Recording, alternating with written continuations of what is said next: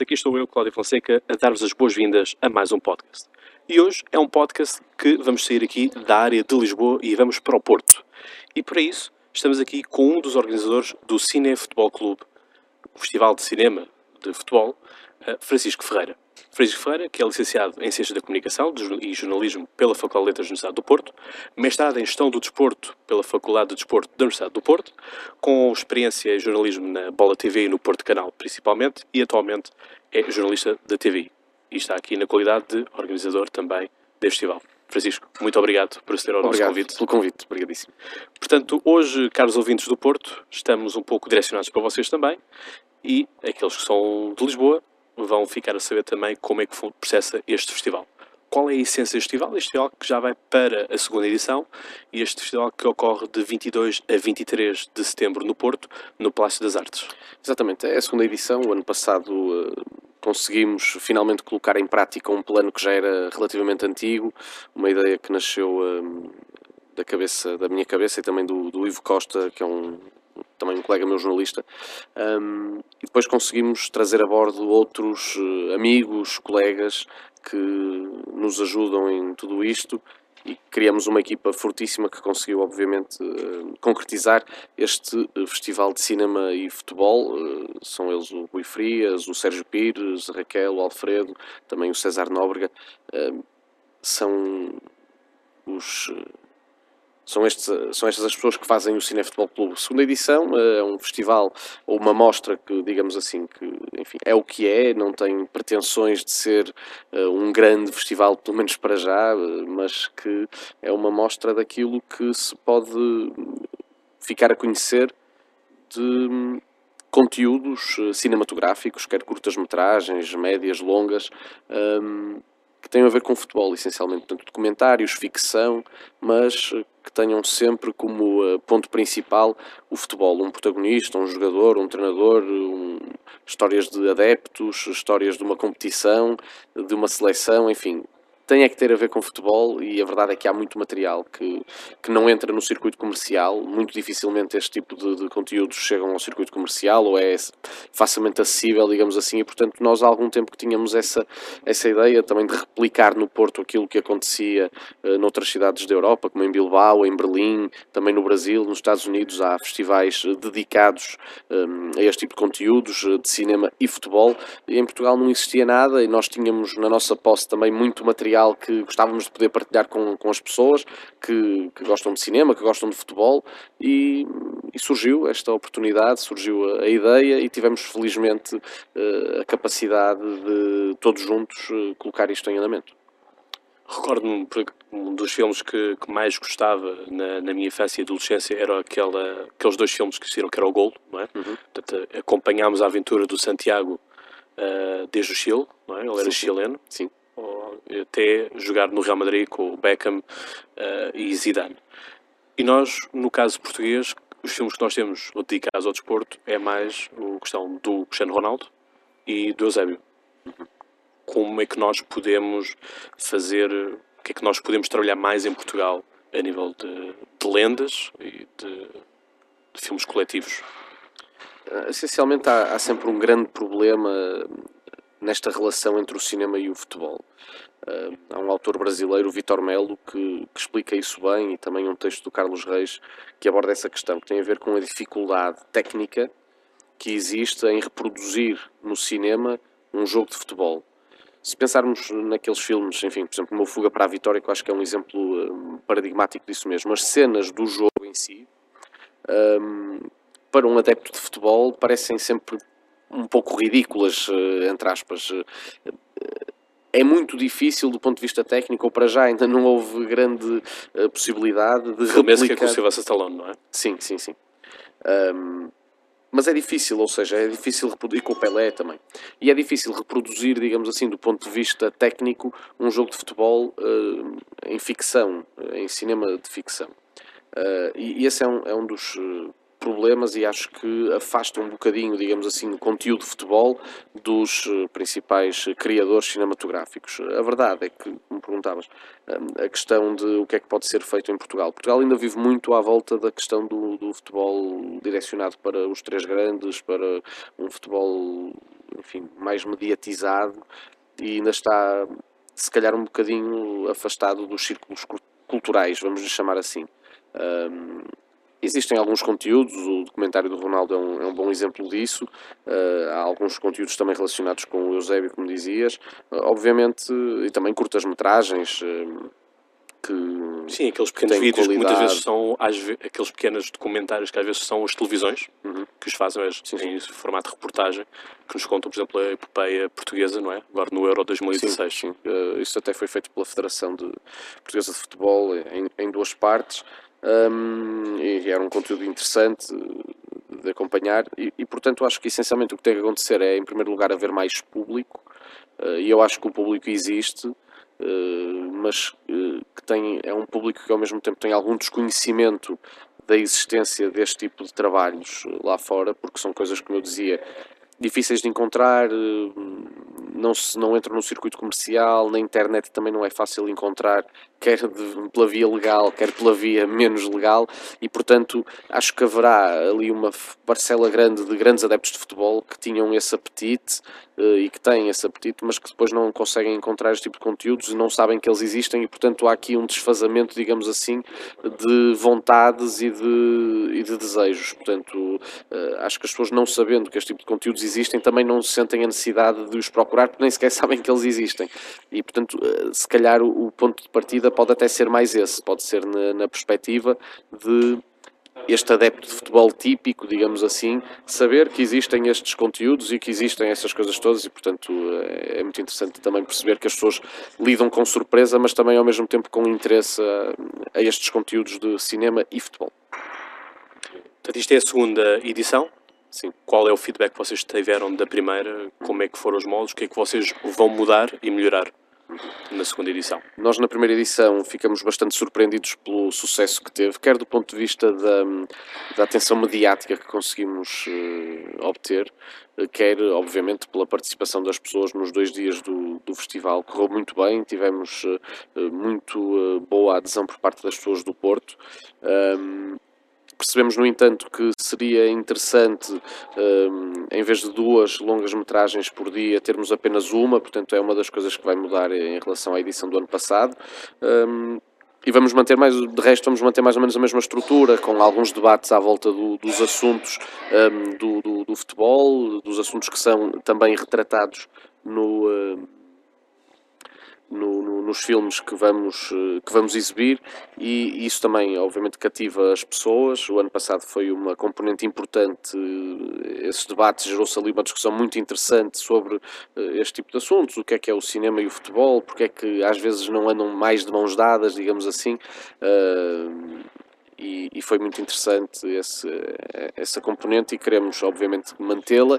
O feedback foi, foi totalmente positivo, muita gente eh, nos perguntava quando é que era a segunda edição, se já estava confirmado e ao mesmo tempo também nos deixou muito felizes eh, ver que este ano em vez de sermos nós uh, exclusivamente a, a, procurar conteúdos e a contactar as produtoras, os realizadores para obter as autorizações para poder contar com esses conteúdos no Cinefutebol Clube, este ano já fomos inclusivamente contactados por realizadores e produtoras que tinham documentários ou trabalhos feitos na área e que faziam questão de colocá-los no Cinefutebol Clube e, portanto, enviaram-nos esses trabalhos, colocaram à, à nossa disposição, dizer, pá, avaliem, percebam se têm ou não interesse interesse em, em, em contar com este trabalho e, e, isso foi também muito, muito interessante, perceber que, que o nome do Cinefutebol Clube em tão pouco tempo já chegou, por exemplo, à Espanha ou, ou ao Brasil, porque foram de lá que chegaram também algumas propostas que, que vamos apresentar nesta segunda edição. Tocando aqui e sendo tanto eu como o Felipe uh, ligados à história, por termos a licenciatura e no meu caso em particular, da história moderna contemporânea, este filme de Fuga para, para a Vitória é um filme, tanto como foi dito, com, que integra o Sylvester Stallone, não é? Em que se passa numa prisão nazi, assim, durante a Segunda Guerra Mundial. Exatamente. E é interessante como história e desporto se juntam aqui e relembrar que na, no, no dia de Natal na, durante a Primeira Sim, Guerra sim. Mundial, não é? Os aliados eh, e as potências centrais se cessaram, cessaram os tiros, não é? E jogaram eh, futebol um com o outro, Exatamente. o outro lado, não é? O desporto é algo que une, une muitas pessoas, é, na sua excelência, a- a- o desporto de massas, é o maior desporto de massas que existe, não, não há comparação com outro tipo de modalidade. Que papel é que o futebol pode ter? E nós vimos agora esta campanha lançada pela FIFA do desporto igual, o Equal, não é?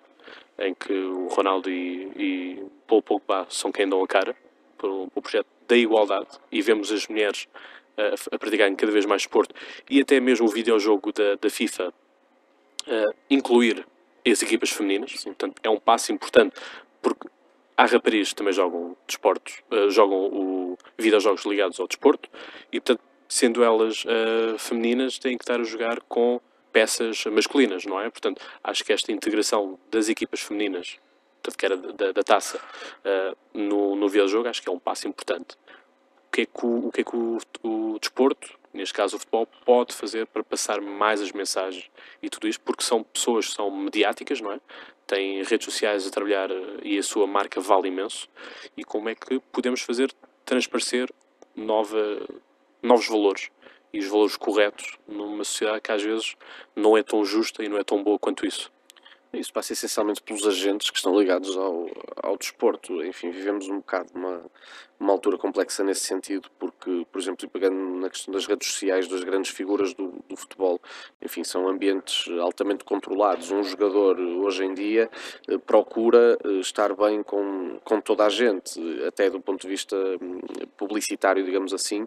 Eh, penso que será impossível termos em 2017 figuras como tivemos, por exemplo, na década de 70, com o Paul Breitner, que era um jogador da, da Alemanha, mas que era assumidamente comunista e, e, e portanto, abraçava e, e, divulgava, digamos assim, e como, como outros, de resto, que, que publicamente assumiam as suas preferências políticas e eram ativistas uh, na linha da frente de, de certo tipo de, de, ideologias ou de ideias políticas ou sociais ou o que seja. Nesse sentido, é, é obviamente importantíssimo eh, o papel que o futebol pode ter por ser um desporto de massas, por ser um desporto com um impacto social uh, muitíssimo forte. Um, mas é, esse impacto, enfim, só, só existe se for se houver essa abertura por parte dos atletas, dos, das pessoas que estão ligadas à, à modalidade.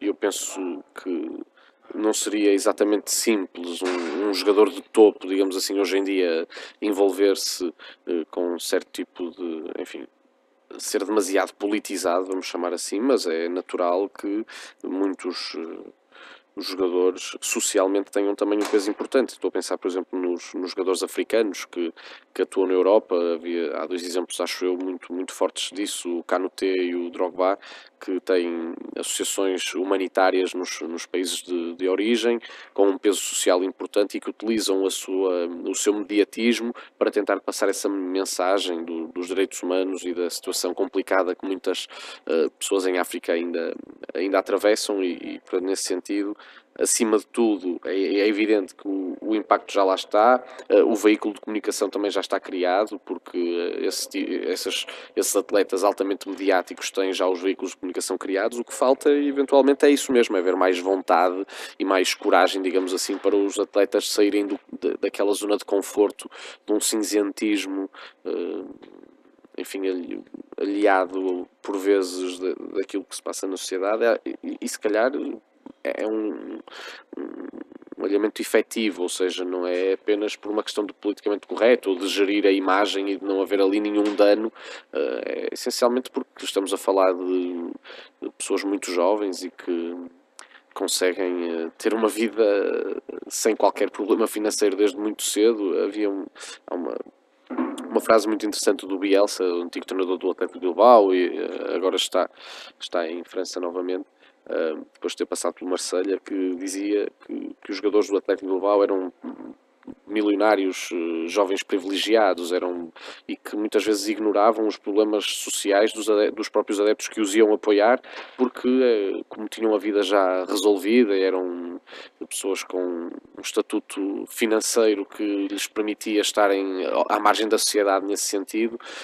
acaba por acabam por se desligar, digamos assim, desse tipo de, de problemas. Mas claro que o futebol, sem dúvida, eh, em muitos aspectos, eh, pode influenciar e muito as sociedades e com uma mensagem positiva, e alguns clubes que o fazem eh, muito bem quer em Portugal, quer lá fora. Aqui em Portugal, muitos clubes ligados, por exemplo, à causa da luta contra o cancro e são, utilizam, esse, eh, utilizam essa, essa ferramenta que, que têm, que é a visibilidade que, que conseguem ter por jogarem na Primeira Liga para eh, divulgar essas questões da luta contra o cancro. Por exemplo, em Espanha, lembro-me, por exemplo, do Raio Vallecano, que muitas vezes eh, promove campanhas relacionadas com a luta contra o racismo, contra a precariedade laboral, etc. Portanto, aos poucos as coisas vão sendo feitas e parte também muito das pessoas que estão envolvidas com os clubes e com as estruturas. Neste festival junta-se sobretudo três palavras: futebol, cinema e jornalismo. Como é que isto se concretiza tudo e como é que funciona uh, as dinâmicas e a correlação de forças entre estas três ramos, três palavras? O jornalismo junta-se uh, principalmente apenas pelo facto de muitos de nós sermos sermos jornalistas ou pessoas ligadas ao mundo da comunicação, será mais por aí que, o jornalismo entra, digamos, nesta mistura de, de, cinema e futebol e eventualmente também pela questão de apresentarmos alguns conteúdos que, que são quase um registro mais de reportagem. Por exemplo, este ano temos o Som das Torcidas, que é um trabalho brasileiro, uma Já vamos trabalhar os filmes que, estão, que vão estar em, em festival. Uh, dava apenas o exemplo de como é que o jornalismo entra no, no, no Futebol Clube. Um, enfim, depois o cinema e o futebol, evidente, não é? o futebol, o tema principal do, do festival, através de, tudo o que é o futebol, portanto, não estamos a falar do jogo jogado em si dentro das quatro linhas. Aliás, aquilo que nós queremos é exatamente o contrário: é mostrar todos os outros lados, o lado dos adeptos, o lado dos jogadores desconhecidos, uh, das histórias de vida das pessoas que nós vemos uh, em campo. Uh, e através do, do cinema isso é possível, é possível contarmos essas histórias quer em documentário, quer em curtas-metragens, quer através da ficção, aproveitar, digamos, as caricaturas do mundo do futebol para, hum, para transmitir, nem que seja uma história com alguma graça, que, que também é importante. Portanto, vamos pôr o futebol como o objeto, o cinema como o veículo e o jornalismo como difusão. Sim, é. Acho que é uma boa maneira de ver a coisa. Esta tríade. Sim, sim. Acho que sim. Acho que é uma boa maneira de ver a, a situação. As equipas portuguesas, sempre que vão para uma competição europeia, não é? são sempre são presença cimeira, é? porque Portugal eh, introduz duas, duas equipas diretamente para a Liga dos Campeões e uma a playoff, sendo que fica garantida a entrada também na, na Liga Europa. Uh, se nós somos cimeiros e conseguimos uh, causar bom impacto a nível europeu, conseguindo facilmente chegar aos oitavos, quartos de final, uh, como é que nós estamos a nível de produção cinematográfica? Conseguimos ser cimeiros a nível da Europa ou apenas ficamos pelo futebol? É, é uma questão interessante que... Isto porque, como disse bem, já existem outros festivais pela Europa, Hamburgo, eh, Bilbao, que vão desenvolvendo este tipo de temáticas e Portugal tem agora aqui no Porto e a, segunda, a sua segunda edição, portanto há dois anos para cá. Sim, acima de tudo, tem a ver também com a dimensão da, da população. Portanto, ou seja, um, o festival que existe na Alemanha, em Berlim, também começou como um festival bastante pequeno e que ao longo dos anos foi ganhando dimensão e agora é um festival já com uma dimensão muito interessante, é cerca de uma semana, um, exibido exclusivamente num, num, cinema no centro de Berlim e, portanto, mas as coisas são feitas com, com algum crescimento. Em Bilbao começou com alguma força, por também graças ao apoio do, do clube, do, Atlético de Bilbao.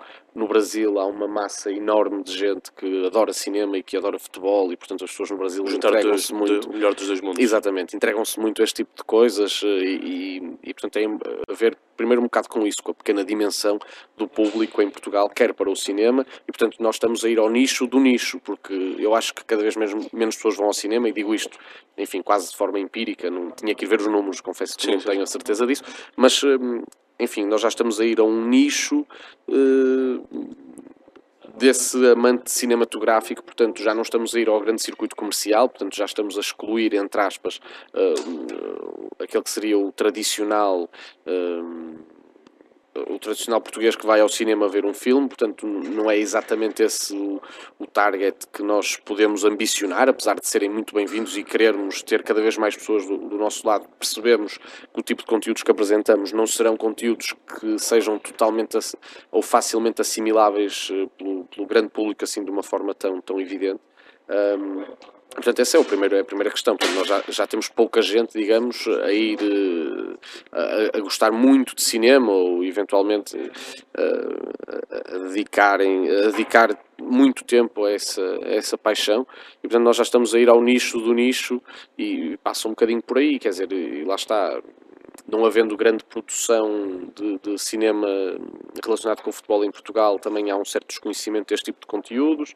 Uh, e portanto é um bocadinho pescadinha de rabo na boca, não é? De, não há muita gente, também não se faz muita coisa e portanto andamos aqui um bocado às voltas, mas eu acho que a tendência é obviamente melhorar, até porque a internet permite às pessoas e os serviços novos, Netflix, etc., têm lá alguns conteúdos eh, relacionados com, com enfim, vários documentários de, sobre futebol, etc. Um, e, e acho que com o tempo as coisas vão têm tendência a mudar nesse sentido, das pessoas terem mais contacto com este tipo de, de trabalhos e isso pode ajudar a que alguns uh, autores portugueses também olhem para, para as histórias do futebol de outra forma. No caso do, do Bilbao, tem o próprio apoio do, do, do, Atlético. do Atlético Clube. O Porto, o Porto enquanto, enquanto cidade possui dois dois clubes, portanto o Boa Vista e o Futebol Clube do Porto.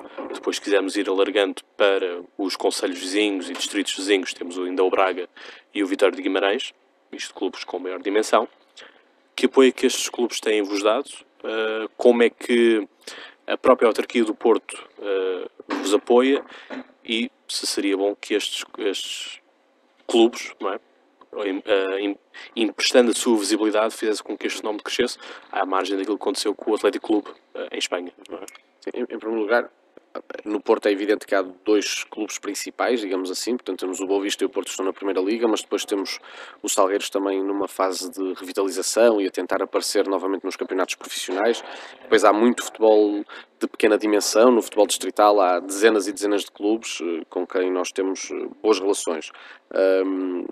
Qual é a nossa relação e a nossa ligação e que apoio é que os clubes nos têm dado. É verdade que nós uh, gostamos de ter boas uh, relações com, com estes clubes, uh, falamos com todos eles até em termos de, de, de enfim, convidar as pessoas dos clubes a estarem presentes e o ano passado aconteceu, uh, nomeadamente até destaco o Rio Ave, que colaborou bastante connosco, uh, tivemos a presença, por exemplo, do Tarantini, foi uma das figuras que esteve na primeira edição do Cine Futebol Clube, o capitão do Rio Ave, que fez parte de um, de um painel de debate muitíssimo interessante. Um, falamos também com pessoas do Futebol Clube do Porto, do Boa Vista, o ano passado o Boa Vista também publicamente partilhou uh, a existência e ajudou-nos a divulgar o, o Cine Futebol Clube, o Futebol Clube do Porto este ano, enfim, ainda que indiretamente via Porto Canal, é um dos nossos media partners e, e estamos também de, de, braço dado com, com o Porto Canal e com outros órgãos de comunicação social. Um, e a relação é o, é o que é e nós também não queremos, se calhar, que seja muito mais do que isto. Queremos estar abertos a todos os clubes, porque os clubes são parte importante da comunidade do futebol, ou parte central da comunidade do futebol no nosso país e no norte de Portugal, se calhar ainda com mais força, porque há muitos clubes com muita implementação. Sim, joga-se mais a norte do que a sul. Exatamente, sim, sim, é, é inegável. Um, e, eh, e portanto esta relação estreita que Isto existe. Claro, na Primeira Liga, não é? Sim, sim, sim. sim. Aquilo... A Sul apenas temos o Benfica, o Sporting e o Vitória de Setúbal e agora o Portimonense. sim. O resto é sempre sim. a, norte do, do sim, Tejo. Sim. sim, tem a ver com, se calhar, com com a, a, forma de estar também das pessoas do Norte. É um, muita indústria também, portanto, se calhar mais fácil encontrar patrocinadores e empresas que, que, que, que se associem. Mas, eh, de qualquer forma, e, e, respondendo à questão, nós temos uma boa relação, uma relação interessante com os, com os clubes. Sabemos que vamos poder contar na, nesta segunda edição também novamente com representantes dos clubes que vão lá também mostrar que os clubes estão ao lado destes eventos culturais e é importante uh, estas instituições que têm um peso social grande na, na, na zona do Porto um, mostrarem isso também para, para os seus adeptos. Em relação à autarquia, temos uma relação também cordial. O ano passado eh, e este ano tivemos algumas eh, conversas, digamos assim, alguns contactos com a, com a autarquia. Eh, nada a apontar, contamos com, com, com a simpatia e com a colaboração de, das pessoas da Câmara Municipal e das, das empresas municipais, como a Porto Lazer, etc.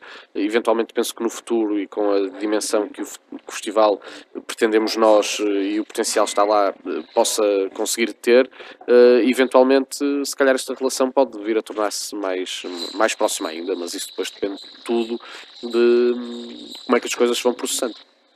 Esperemos que numa terceira edição já possa haver um apoio maior não é? ao, vosso, ao vosso festival. Então agora iríamos ver aqui alguns filmes que, que vão ser colocados em festival. Comecemos então pelo dia, pelo primeiro dia, que é sexta-feira, às 9 horas, é? dia 22 de setembro, com o primeiro filme que chama aqui a atenção, que é A Culpa é do Neymar, sendo que este filme é de 2015, portanto nada tem que ver com uh, este número absurdo uh, da contratação do PSG ao, ao, ao Futebol Clube de Barcelona. Já agora, opinião sobre estes avolumares e esta excentricidade dos valores, dos valores de, de contratação dos jogadores.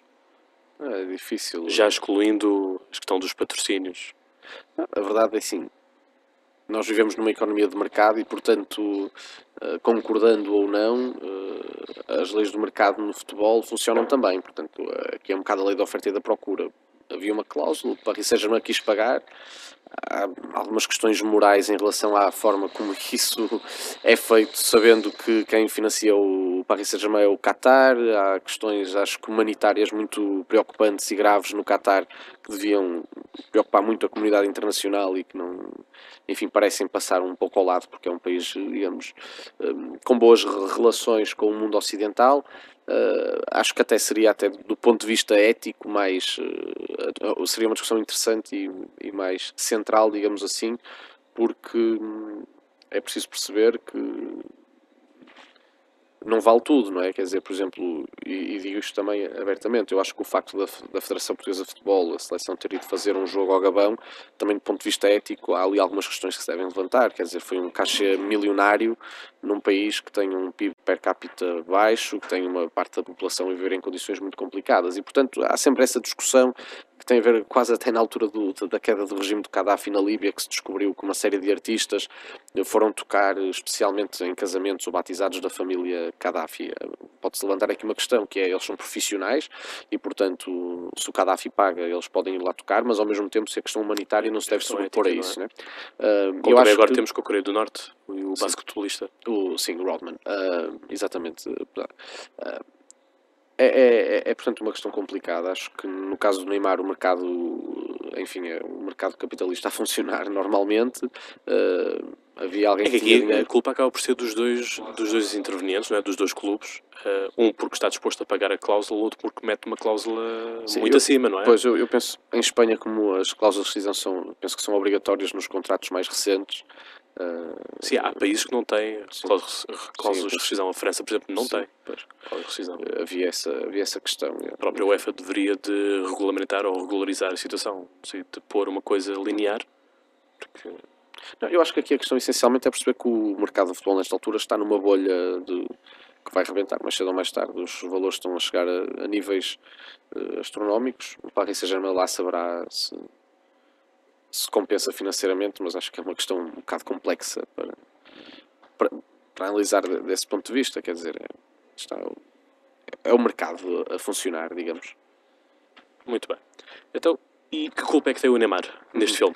É uma curta-metragem muito, muito engraçada que tem a ver com a difícil relação entre um pai e um filho eh, que, enfim, por causa do Neymar acabam por torcer por clubes diferentes e a curta uh, aborda um pouco essa questão com algum humor e acho que é também uma situação que todos uh, se calhar já viveram ou, ou, conhecem quem, quem tenha passado por isso, em que os filhos uh, não são do clube dos pais e gera-se ali algum desconforto, mas com, com bom humor e é assim mesmo que, que o futebol é também. Mas é, é sempre engraçado quando, quando há esse pequeno conflito, digamos assim, por causa do futebol. Casa, é? exatamente, exatamente. Neste caso, culpa do, do talento do Neymar que fez com que o filho se apaixonasse pelo clube errado. Muito da bem. perspectiva do pai, claro. Além do Cosmos, que vai ter a presença do protagonista e também do produtor do filme. Sim. Além do Cosmos, é um trabalho galego. Começou com um projeto de crowdfunding sobre Santiago Formoso, que é um jogador da Galiza que uh, cedo se mudou para os Estados Unidos e atuou no New York Cosmos dos anos 70. Estamos a falar de uma equipa mítica que contava com o Pelé, Beckenbauer, Cruyff, uh, várias estrelas brasileiras e até o, português Seninho, que jogou no Futebol Clube do Porto e depois também foi acabar a carreira ao New York Cosmos. É a primeira tentativa dos Estados Unidos entrarem no circuito do futebol a nível mundial e entram em grande, com grandes empresas a patrocinar as equipas, um nível de organização ainda relativamente baixo, as infraestruturas eram, eram fracas, jogava-se... Coincide com a altura em que o Eusébio também foi jogar para os Estados Unidos? Sim, sim, exatamente. É, é, é a primeira, digamos... É a mesma altura, é, é? Sim, é, é final dos início, é, portanto, década de 70 até o início da década de 80. É a primeira grande tentativa, através da um, uh, eh, NASL, dos Estados Unidos terem uma, uma competição de futebol, tentar entrar no mundo do futebol. Isto atraiu algumas grandes empresas, por exemplo, a Warner Brothers era a proprietária do New York Cosmos, e o Santiago Formoso jogou lá há alguns anos, depois jogou também noutros clubes eh, norte-americanos. E o documentário centra-se nesta experiência: como é que um jovem galego, um jogador desconhecido em Espanha, conseguiu chegar a uma equipa onde jogava o Pelé, Beckenbauer. Ele foi colega de equipa de balneário de todos estes jogadores. E é uma história muito engraçada. Tivemos a oportunidade de poder contar com a presença do próprio Santiago Formoso, que vai estar na, no Palácio das Artes para falar sobre esta experiência, sobre o próprio documentário e também do, dos produtores do filme, do realizador realizador, e do Cucopino, uh, que, que vem, vem, vem ao Porto para, para discutir connosco e explicar um bocadinho a história deste Além do Cosmos, uh, que é, é um produto muito interessante, eu acho, de, de um trabalho, um documentário muitíssimo interessante sobre um, um, desconhecido no meio das estrelas dos Estados Unidos, e é também interessante só para perceber como é que era o futebol nos Estados Unidos na década de 70, muito diferente ainda, mas com muito dinheiro e com muitas estrelas. Um fenómeno que nós assistimos hoje em dia outra vez, Sim, é. Uh, duas épocas para cá que começamos a ver um grande, portanto, velhas lendas, por assim dizer. São, já sim, são mais de tritões. David Villa, Lampard. Sim. Exatamente, são, portanto, uh, isto começou, podemos dizer, eventualmente com uh, o David Beckham, nos há, LA Galaxy. Sim, há três grandes momentos do futebol norte-americano, dos Estados Unidos, eh, de tentativa de implementação do soccer, como eles dizem eh, lá. Portanto, temos esta primeira fase dos anos 70, com a chegada do Pelé, Eusébio, enfim, muitos jogadores de Beckenbauer, Cruyff, que foram jogar para os Estados Unidos com contratos milionários. Temos uma segunda fase boa no, uh, nos anos 90, uh, depois do Mundial de 94, eu lembro-me que, por exemplo, o Lothar Matthaus jogou inclusivamente no Metro Stars, eh, Nova York. Houve outros eh, jogadores que passaram nos anos 90 pelo, pelo, pela, pela MLS, portanto é um reinício, digamos assim, nessa, nessa altura. E depois temos esta terceira fase mais recente a partir do David Beckham, quando vai para, os, para o LA Galaxy, em que enfim, abre novamente a porta aos jogadores europeus do mercado norte-americano.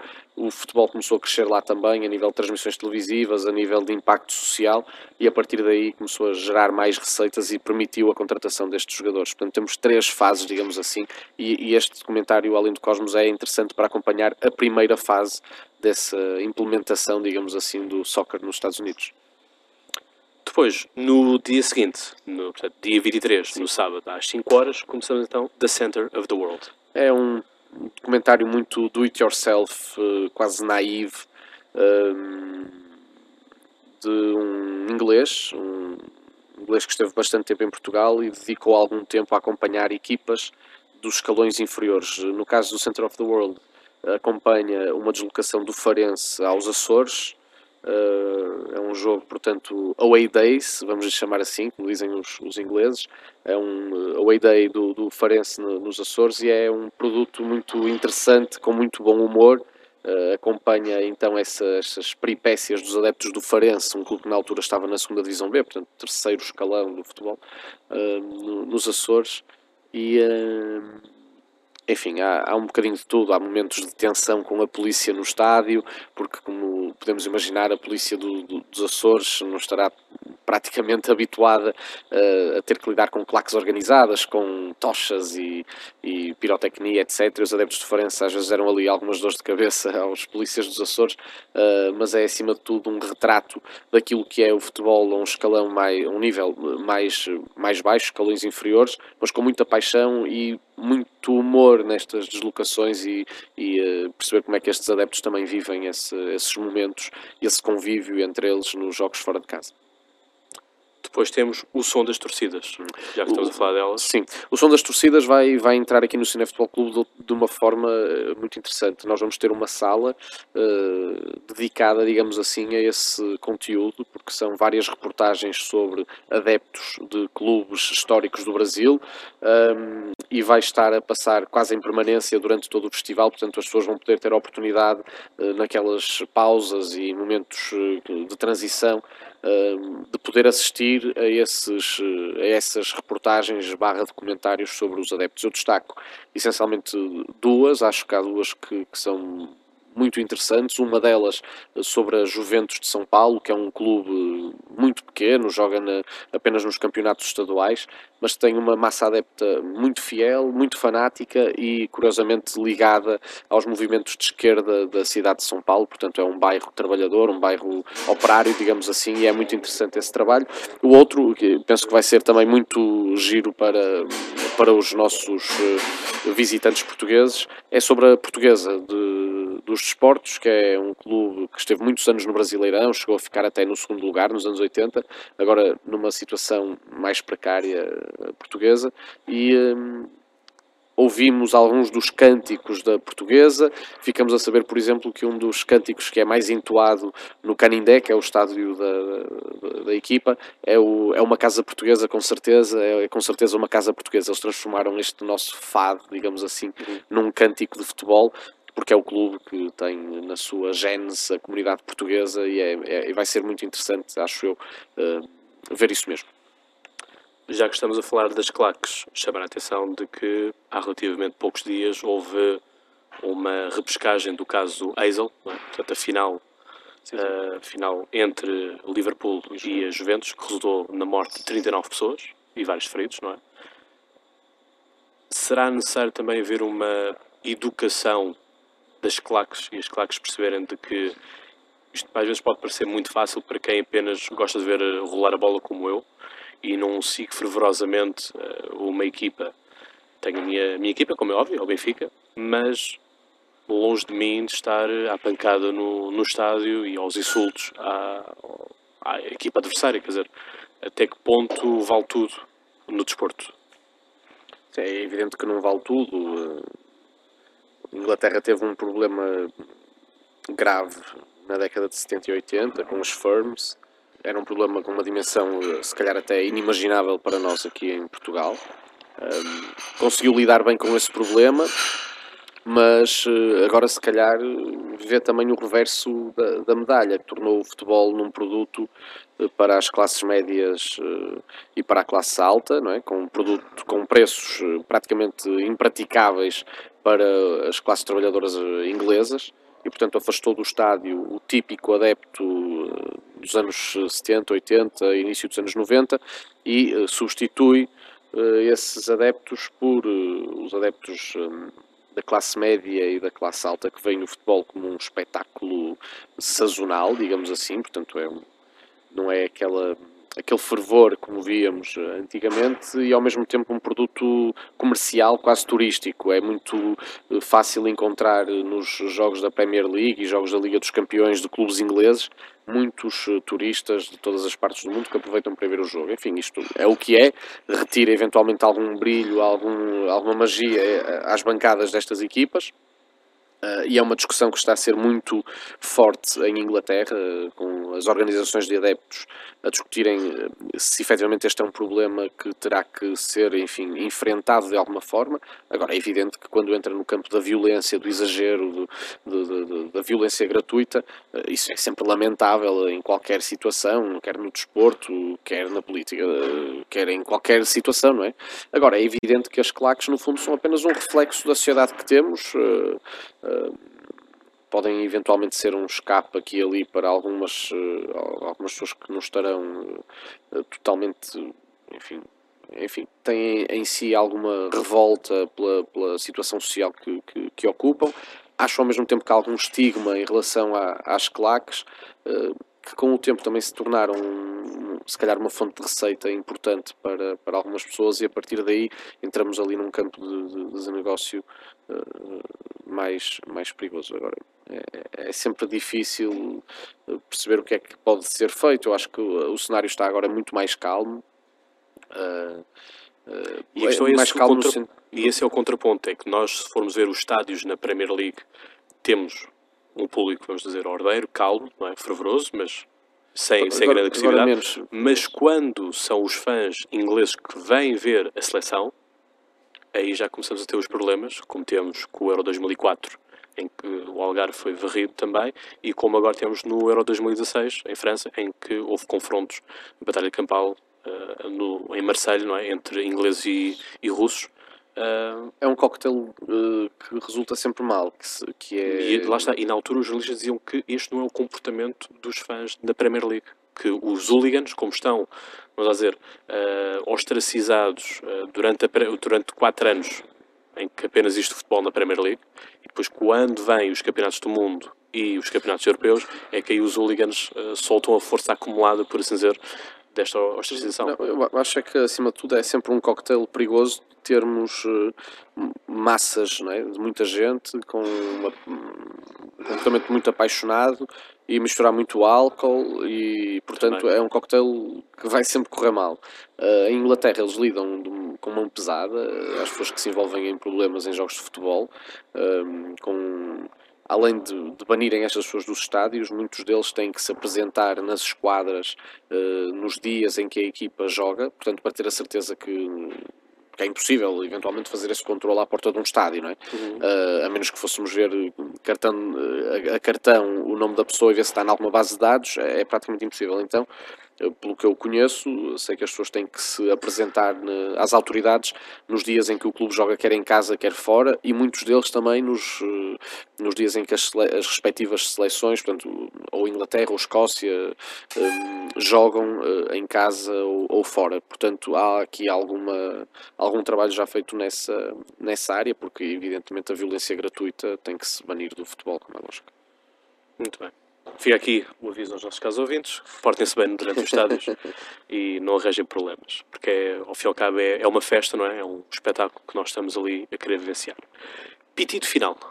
É um trabalho uh, espanhol, uh, que contou com a colaboração da revista Panenka, que é um, eventualmente uma das melhores publicações a nível mundial sobre futebol, uma revista mensal que é feita em Espanha, um, sobre o Vicente Calderón Pitido Final é um trabalho sobre o antigo Vicente Calderón, que, enfim, agora já não existe. O Atlético de Madrid já tem o seu novo estádio pronto, aliás, já foi até inclusivamente inaugurado. Uh, já houve um, o primeiro jogo lá e, portanto, e foi, foi, foi este fim de semana. Acho que é super atual a presença do, do Pitido Final no, no, no Cinef Futebol Clube. Uh, é, foi, foi-nos também mais um dos que nos foi enviado, digamos assim. Foram, foi o próprio Aitor Lagunas eh, da, da Panenka que nos sugeriu e que nos enviou essa possibilidade. A, a semelhança do que aconteceu, por exemplo, também do, com Além do Cosmos, que foram os próprios eh, produtores e realizadores do, do, do filme que nos, que nos contactaram. Uh, e, e, é muito interessante porque as pessoas conhecem bem o Vicente Calderón, muitas equipas portuguesas jogaram lá, conhecemos as histórias do Paulo Futre também no Vicente Calderón, que uh, estão assim um bocadinho no imaginário de todos aqueles que acompanham o futebol a nível europeu uh, desde os anos 80, 90. O Atlético de Madrid é um clube mítico e, e é, um, é um produto muito interessante também para, para ver. Mauro Shampoo. Pior jogador do mundo.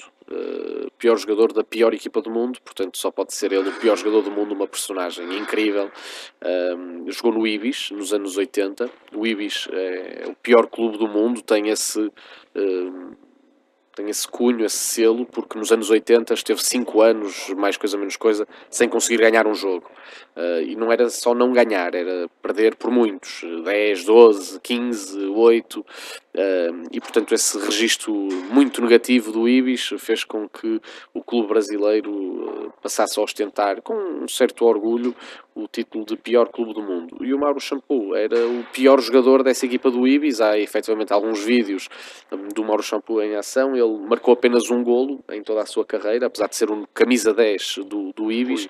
Portanto, acho que está tudo dito em relação à qualidade futebolística dele. Acima de tudo, ele define-se de uma forma muito clara: é, é futebolista, cabeleireiro e homem. Uh, sendo que o cabeleireiro, porque ele efetivamente é cabeleireiro, é um, uma figura muito engraçada com uma cabeleira ali entre o Valderrama e o Lionel Richie, portanto está, é, é ali uma figura interessante. Uh, eu aconselho, por exemplo, todos a irem ao YouTube e verem uh, o vídeo da, da entrevista que ele deu ao Jô Soares nos anos, uh, dos anos 90 já, anos, anos 90, foi convidado pelo Jô Soares e esteve lá em estúdio e acho que esses 20 e tal minutos uh, ajudam a perceber bem quem é esta grande personagem do futebol que é o Mauro Shampoo, no Brasil relativamente conhecido, em Portugal ainda desconhecido, mas acho que é sempre bom conhecer o pior jogador da pior equipa do mundo. De resto, o Mourinho, quando estava sem clube, não é? Uh, chegou a receber o convite também de uma equipa brasileira que também, desde a sua fundação, que não ganhava um jogo. Pois, é, é sempre complicado. Mas é, é, interessante porque às vezes a estética da derrota no futebol é muito mais interessante que a vitória, não é? Porque muitas das grandes equipas da história do futebol nunca ganharam nada. O Brasil 82 não ganhou, a Holanda dos anos 70 não ganhou, eh, nem um europeu, nem um mundial. A Hungria de Puskas, que revolucionou completamente o mundo do futebol, também não ganhou porque perdeu na final do mundial frente à Alemanha. E, portanto, às vezes a derrota perpetua as grandes eh, lendas do futebol. E, Fica sempre o se. Sim. É? E, e, às vezes, lá está, a mágoa da derrota tem uma beleza que, que às vezes a euforia da vitória nem sempre tem. E eu acho que por isso tenho um carinho especial por, por estes o Brasil, o Brasil 82, quer dizer, o último jogo, o, o jogo que foi da, o último jogo da sua campanha, quer dizer, com a Itália, não é? Foi um jogo de nervos, não é? Isto visto a posterior, não é? Sim, foi um grande jogo, era uma Itália muito debilitada, porque ainda por cima eh, vinha do período do, do Calcio Caos, um Calcio Caos, penso estou a dizer nenhuma asneira, um, um escândalo de apostas do, no, no, campeonato italiano no início da década de 90, o Rossi, o, o herói da Itália desse ano, tinha estado até inclusivamente suspenso há algum tempo devido a essa situação, até havia algumas dúvidas sobre a inclusão dele no grupo final para o Mundial e portanto lá está, foi uma vitória improvável mas muito interessante porque foi uma Itália se calhar aparentemente enfraquecida a surpreender e a derrotar um Brasil, enfim, cheio de craques. Portanto, tudo, é a prova de que no futebol é, é realmente tudo possível. Até... E o caso dos Galácticos, não é? Do Real Madrid sim. também. Uma equipa cheia de estrelas. Era, sim, mas uh, com alguns desequilíbrios a nível do plantel. Portanto, Nossa, seria, tinha esse, esse, problema. O dia do Galo. O dia do Galo é, é porventura, se calhar, o, o trabalho com mais sucesso que nós temos nesta edição do Cine Futebol Clube. Foi bastante aplaudido no Brasil, foi até um sucesso de, de, de, bilheteira, enfim, relativo, mas com algum impacto. Acompanha as emoções de vários protagonistas no dia em que o Atlético Mineiro venceu a Taça Libertadores. Uh, portanto, é o dia do Galo, é o dia em que o Galo, que é o Atlético Mineiro, é o apelido do, do clube, brilha a nível mundial e consegue conquistar a Libertadores uh, e, uh, e acompanhar as emoções muito, muito fortes das pessoas que estão ligadas ao clube, adeptos, uh, um próprio jornalista de uma rádio local que acompanha essa final. Recorde-se que aquilo é a duas mãos, pá, muito interessante. É, é, e no Brasil fez efetivamente bastante sucesso porque é um produto muito bem conseguido, um trabalho fantástico realizado no, no, Brasil e, e, vale mesmo a pena. Esse vale mesmo a pena ver, ele e esses outros, claro.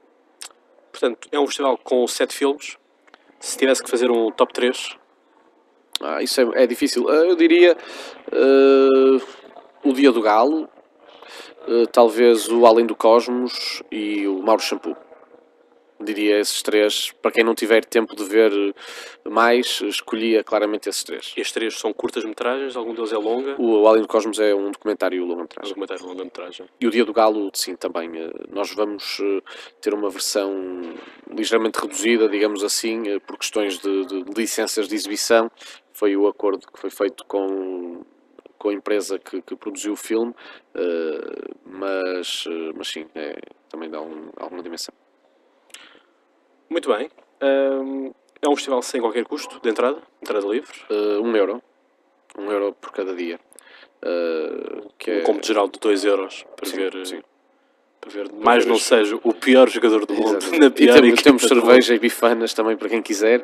E vamos ter no sábado à noite, a fechar o festival, um quiz de, de futebol organizado por eh, um- uma das figuras, digamos assim, também do mundo dos quizzes lá no Porto. E acho que vai ser também um sucesso.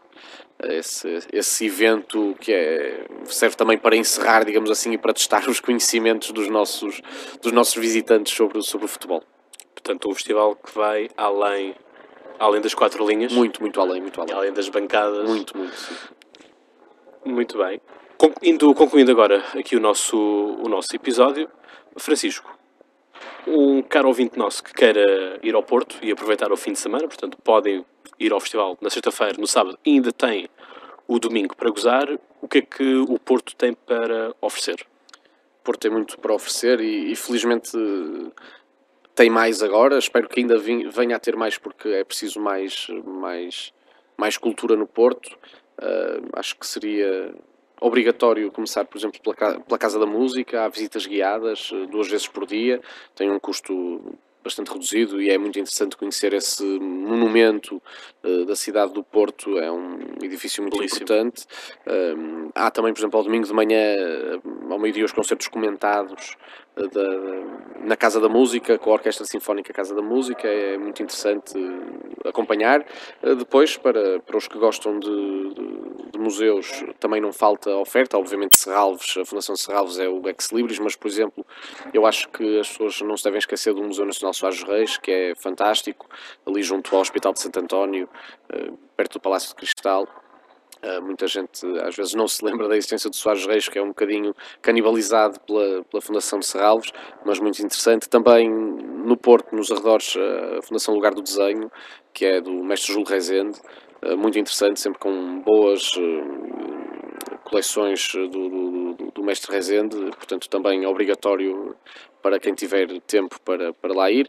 E depois, enfim, para quem gosta de música também não faltam opções, verificar o que é que se passa no Art Club, no Cavo 45, no Plano B, se há concertos, não há, portanto, todos os fins de semana eh, são fins de semana de, de- de grande atividade no Porto. Há obviamente também cinema, temos agora um cinema novo na zona da Trindade, portanto também quem quiser ficar pelo centro do Porto tem muita oferta, Maus Hábitos, Passos Manuel, Coliseu, tem obviamente sempre coisas importantes a acontecer. oferecer, é? Qualquer um, exatamente, qualquer um vai encontrar no Porto certamente algo para fazer, eh, algo para visitar, alguma exposição para ver, porque é uma cidade que felizmente agora começa a estar mais eh, ativa nesse campo, mas obviamente ainda há muito para andar, é preciso mais, mais salas, mais museus e, e, e descentralizar um bocadinho as coisas.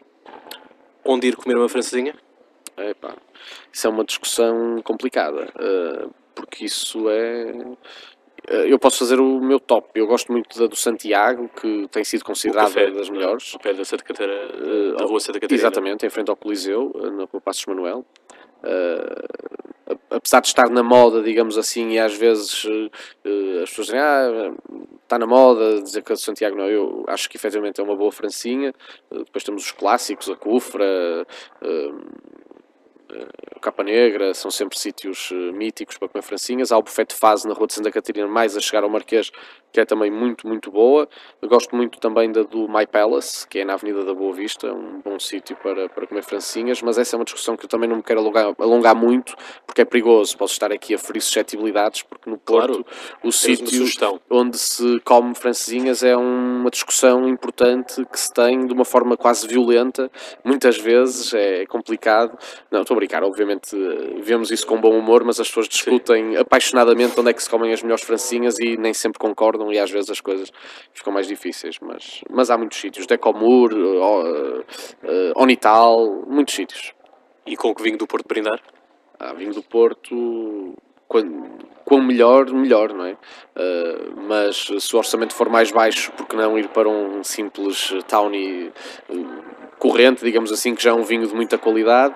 Se, se felizmente tivermos uma carteira mais recheada, obviamente ir a um LBV uh, de, outra qualidade, porque o vinho do Porto também merece ser, ser apreciado. Ou então, até se estivermos mais numa de verão e mais, mais, mais frescos, até um Porto Tónico, por exemplo, com um vinho do Porto Branco uh, fresco, também é bom.